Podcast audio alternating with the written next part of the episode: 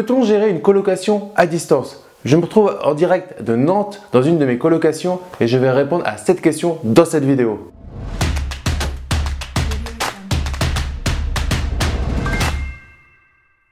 Yo les esprits gagnants, c'est Damien. Dans cette vidéo, on va voir s'il est possible de gérer sa colocation à distance. Et à l'envers, c'est pas possible dans ces cas-là. Si là où tu habites, tu ne veux pas faire de colocation, ça voudrait dire que la stratégie de la colocation est morte pour toi.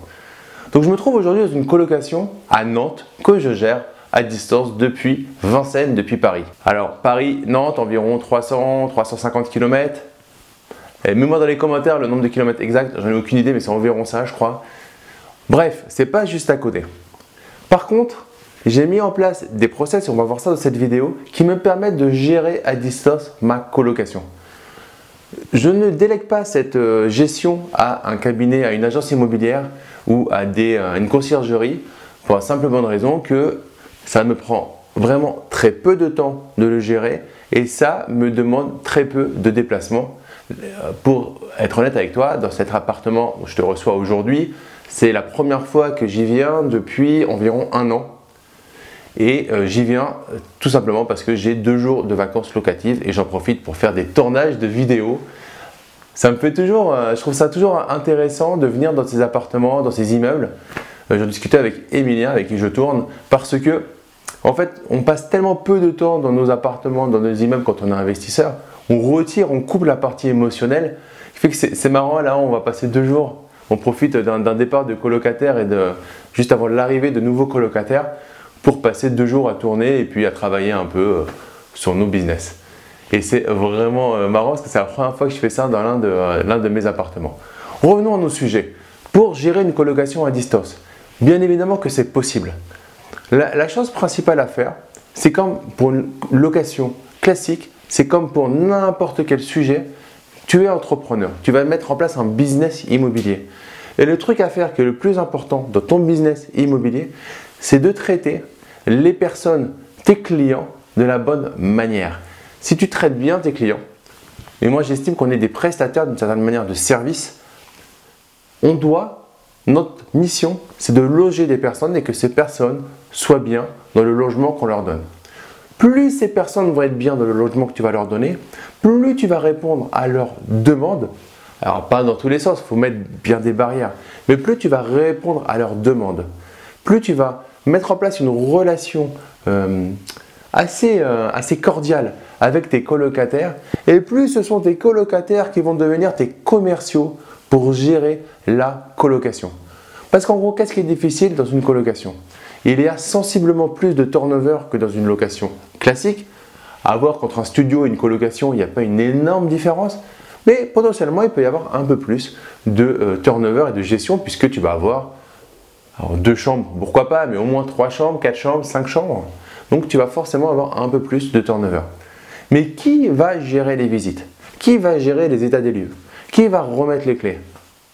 Tout simplement, les colocataires entre eux vont faire ça parce que tu vas leur proposer de gérer la colocation pour pouvoir eux-mêmes sélectionner leurs colocataires, les personnes avec qui ils vont vivre. Il y a un bémol à ça. Mais il faut le savoir, c'est toujours combien tu mets de temps, combien tu mets d'énergie, combien tu déposes et ce que ça te rapporte c'est qu'il y a certains colocataires qui vont être un peu plus exigeants. Là, j'ai eu une colocation il y a quelques mois où les colocataires, du coup, ont choisi et il y a un premier colocataire qui était intéressé pour rejoindre la colocation et les colocataires en place ne l'ont pas sélectionné. Ok, on n'y est pas allé. Très rapidement, ils ont sélectionné un autre. On a pu voir qu'ils n'étaient pas euh, intransigeants, c'est juste que réellement, il y aurait eu un problème de compatibilité. Et toi, tu as tout intérêt à ce qu'ils sélectionnent parce que du coup, un mois, deux mois, trois mois plus tard, ils ne pourront pas te dire qu'il y a un souci avec cette personne parce que c'est eux-mêmes qui l'auront sélectionné. C'est comme le problème dans, euh, dans les entreprises.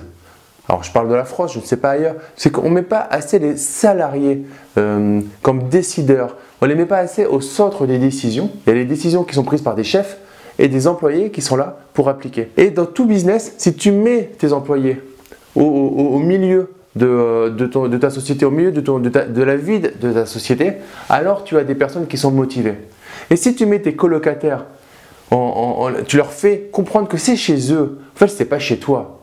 Tu es un bailleur, mais c'est pas chez toi, c'est chez eux. ils ont leur mot à dire pour savoir avec qui habiter. Eux, ils vont être ravis en fait de, faire cette sélection. Ils vont se rendre disponibles le soir, le samedi, même le dimanche pour faire les visites et accueillir le colocataire, la colocataire et au fur et à mesure gérer le turnover sans toi. Principalement, hormis remettre les clés, faire l'état des lieux et faire gérer les visites, tout le reste, tu peux bien évidemment le gérer à distance. Et de toute façon, il n'y a pas besoin de se déplacer pour tout le reste. Aujourd'hui, tu peux euh, très bien faire de la signature électronique. Tu fais tes baux électroniques, pas besoin de te déplacer, pas besoin d'imprimer. Tu fais gérer le reste par les colocataires et à la fin, il y a un truc que tu fais. Attention, c'est toi qui encaisses les loyers. Parce que tu as pris le risque de faire ton projet, tu as pris le risque de passer à l'action et à la fin, c'est normal, c'est toi qui encaisses le loyer.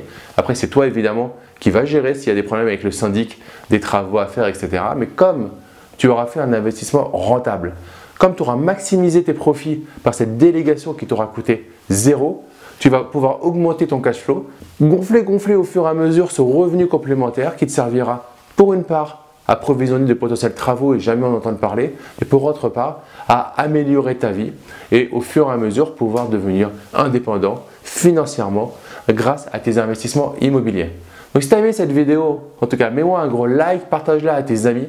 Et pour te remercier d'être resté jusqu'à la fin de la vidéo, je te propose ma formation offerte sur la simplification du droit et de la fiscalité. C'est en partenariat avec mon frère, avocat au barreau de Paris. Le lien se trouve dans la description de la vidéo. Tu mets juste ton prénom et ton email et je te l'envoie immédiatement. Et comme à chaque fin de vidéo, ne reste pas du côté des consommateurs, mais deviens un producteur. Passe à l'action. Je te dis à très vite. Ciao, ciao